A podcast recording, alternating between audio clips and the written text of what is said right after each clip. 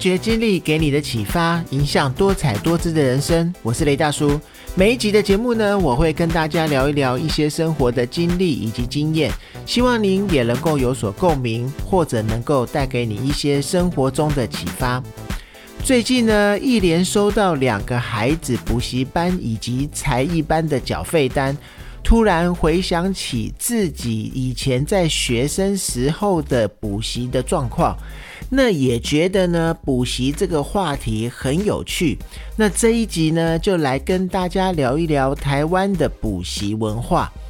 在大约三十年前呢，与现在学生的补习的状况似乎也没有什么不一样。记得那时候啊，我从国中一年级就开始补习，是在学校导师所开设的一个算是家教班里面补习。那导师呢，也是物理以及数学的老师。那在同一个补习班里面的同学，也几乎都是我国中的同班同学。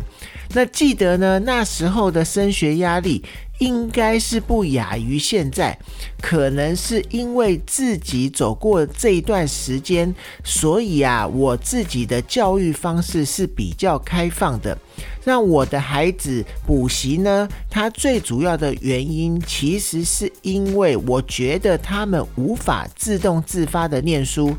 如果呢，能够透过补习班的一些读书考试计划的话，至少有一些可以依循的一个方向，来找到一个跟补习班配合的一个读书方式。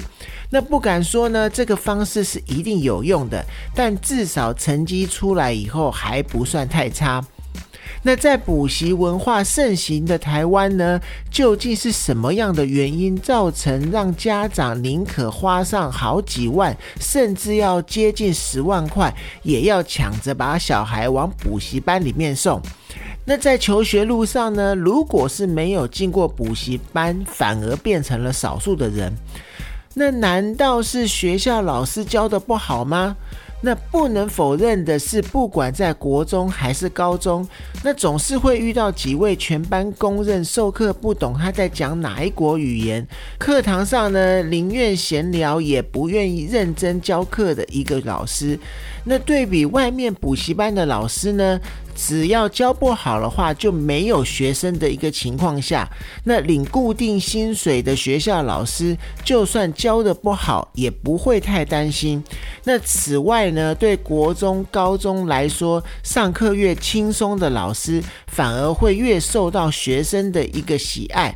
那少数呢，不希望在考试上输给其他学校同学，就只能求助于补习班了。那当然，学校呢也还是存在很多非常优秀教学的一个认真的好老师。那然而呢，补习班最大的差异点是，那每一当学校老师想要来一点不一样的教学方式的时候，例如啊，以分组的活动去进行教学，就会被恐龙家长质疑为什么不认真的教课，就连呢讲一个笑话，也有可能有被投诉的一个风险。但是呢，反观幽默风趣的补习班老师，你越讲越多的笑话，学生越爱。如果有补过习的人，毕业之后呢，或许会忘记学过什么，但可能会记得老师曾经讲过的笑话。那相较之下呢，踏实去教课的学校老师就会被显得有点无聊，当然就会有人有那种教的很烂的一个错觉了。那再来呢？难道是台湾教育制度的失败吗？那虽然认真念书，未来找一个好的工作没有错，但是啊，在台湾万般皆下品，唯有读书高的一个风气之下，体育班呢成了不会念书才会去读的一个象征。那学生和学业无关的兴趣都变成了邪门歪道了。那唯有认真读书，拿到好成绩才是唯一的选项。那另外呢，从过去实施仓促的一个九年一贯，到后来呢，为了破除明星高中，让学生能够就近入学的一个十二年国教，整个教育制度其实是在不停的改来改去。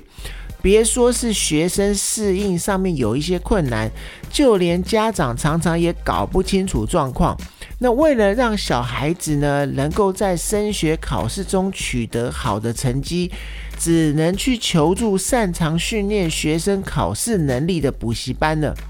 那再来，我们聊到亚洲的补习风气，真的比其他的地区、其他的国家还要盛行吗？其实啊，除了台湾之外，跟我们比较相近的亚洲国家，比如说像日本啊、像韩国啊，其实也都是补习业十分盛行的地区。例如呢，补习风气比台湾还要盛行的韩国，在金融海啸造成的高失业率，让年轻人呢纷纷抢考稳定的一个公职，进一步去推升了韩国国内的一个补习风气。那这个整个的产业结构相似，面临同样问题的一个台湾呢？未来想要有一份好的工作，就必须要进名校，必须要有名校的学历，而进入名校也只能透过一连串的一个升学的考试的制度。那如果呢，高中没有考好的话，很多家长则会选择让小孩子去读私立的高中，加上补习班的一个教学去拼大学，再不然呢，就去考一份公职也好。那综合这一些大环境所影响的一个因素，而造成一个补习业者盛行，似乎也是理所当然可以想见的事情。那我觉得呢，还有另外一个主要的因素，就是家长喜欢补习班这一套。几乎呢，每一位台湾的家长都不希望自己的孩子输在起跑点上面，因此啊，很多人从小就开始去上各式各样的一个才艺班。上了国高中呢，就转战拼大学的一个升学考试的一个补习班。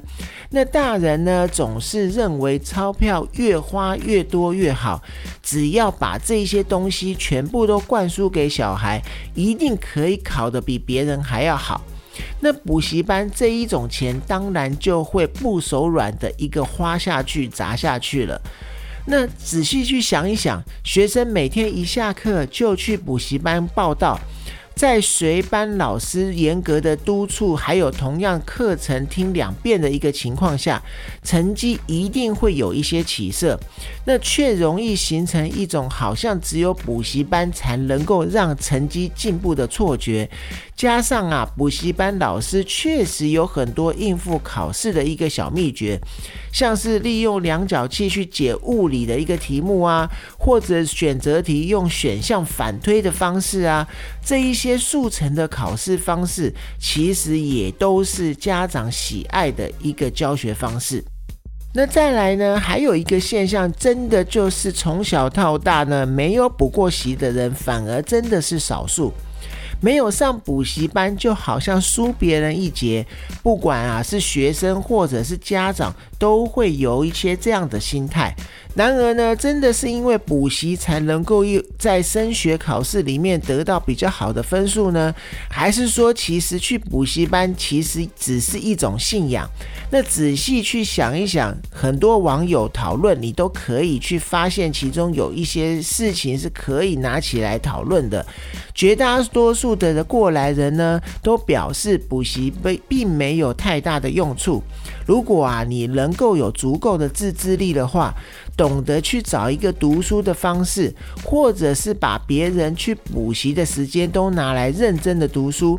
并不一定会输给那些有补习的人。但是啊，现在重点我觉得是环境的诱惑真的太多了，能够有自己自制力，然后自己自动自发去读书，甚至自己有一套很棒的读书计划的孩子，我觉得真的是少数。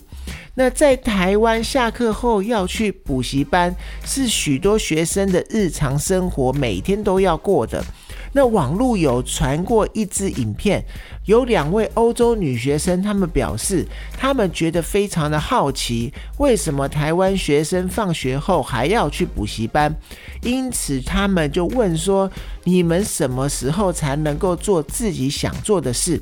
那这个影片呢，它引发了很多网友的热议，纷纷都回答说：“很简单，没有时间去做自己想做的事。”那知名的 YouTuber 不要闹工作室呢？他们是专门访问外国人对台湾学生的看法。那一位欧洲的女高中生在影片中呢，她就指出，她的弟弟十三岁，每天早上七点起床。八点到学校，他表示呢，弟弟不算是一个会认真学习的学生，那一星期呢，大概是念三小时左右的书而已。那每天两点半下课以后，弟弟会打电动，然后又可以去跟朋友玩踢足球，或者一起到森林去玩。那至于呢，欧洲的高中生也是从早上八点上课到下午两点半。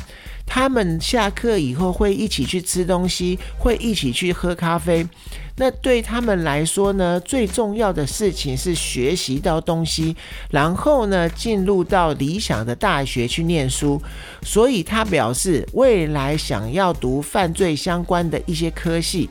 那因为他已经在之前这么早就定定了他想要的目标，他认为这个是一个很好的工作，所以他因为这样子，他在他的日常生活中就会去朝着这个目标去前进。那想知道为什么台湾学生下课要去补习班？那欧洲的高中女生她表示，她很想问一问台湾学生，你们什么时候才能够做自己想做的事？比如说是你的兴趣啊，或者是接触一些自己喜欢的东西呀。然后呢，待在学校跟补习班一整天之后，你们有什么时间能够和朋友一起出去玩呢？那网友看到影片以后都羡慕的表示：“我读国中的时候就每天七点半上课，下午六点下课，有够累。那国中的三年级的时候呢，还要晚自习留到九点。那也有国外的网友回应说，马来西亚的学生也是在下午一点半左右放学。那意大利呢，下午一点就下课了。”那很多网友回应呢，台湾学生没有时间做自己想要做的事，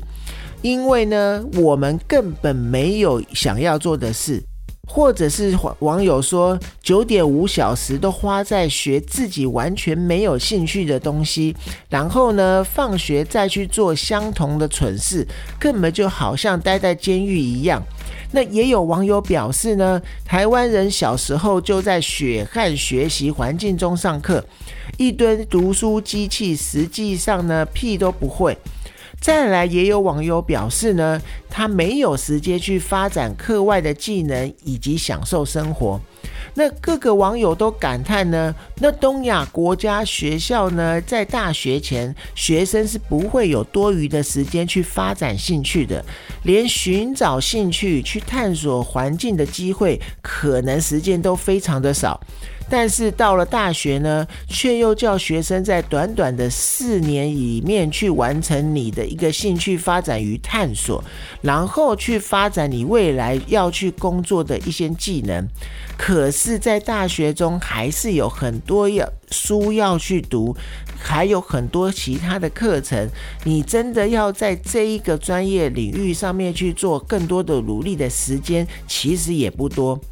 那补习呢，究竟是不是必要的？我个人真的觉得还是要看孩子本身。我也有认识完全没有补习的孩子，用他自己的一个方式去读书，也可以考到不差的学校。虽然我相信呢，补习班绝对有它的魅力以及它的作用所在。在这一个课纲常常在变的一个现代呢。补习班绝对有比我们家长更了解目前升学制度需要哪一些，需要什么事情，而且呢，有系统的把这一些需要呢，把它交给孩子，甚至是跟家长说明白。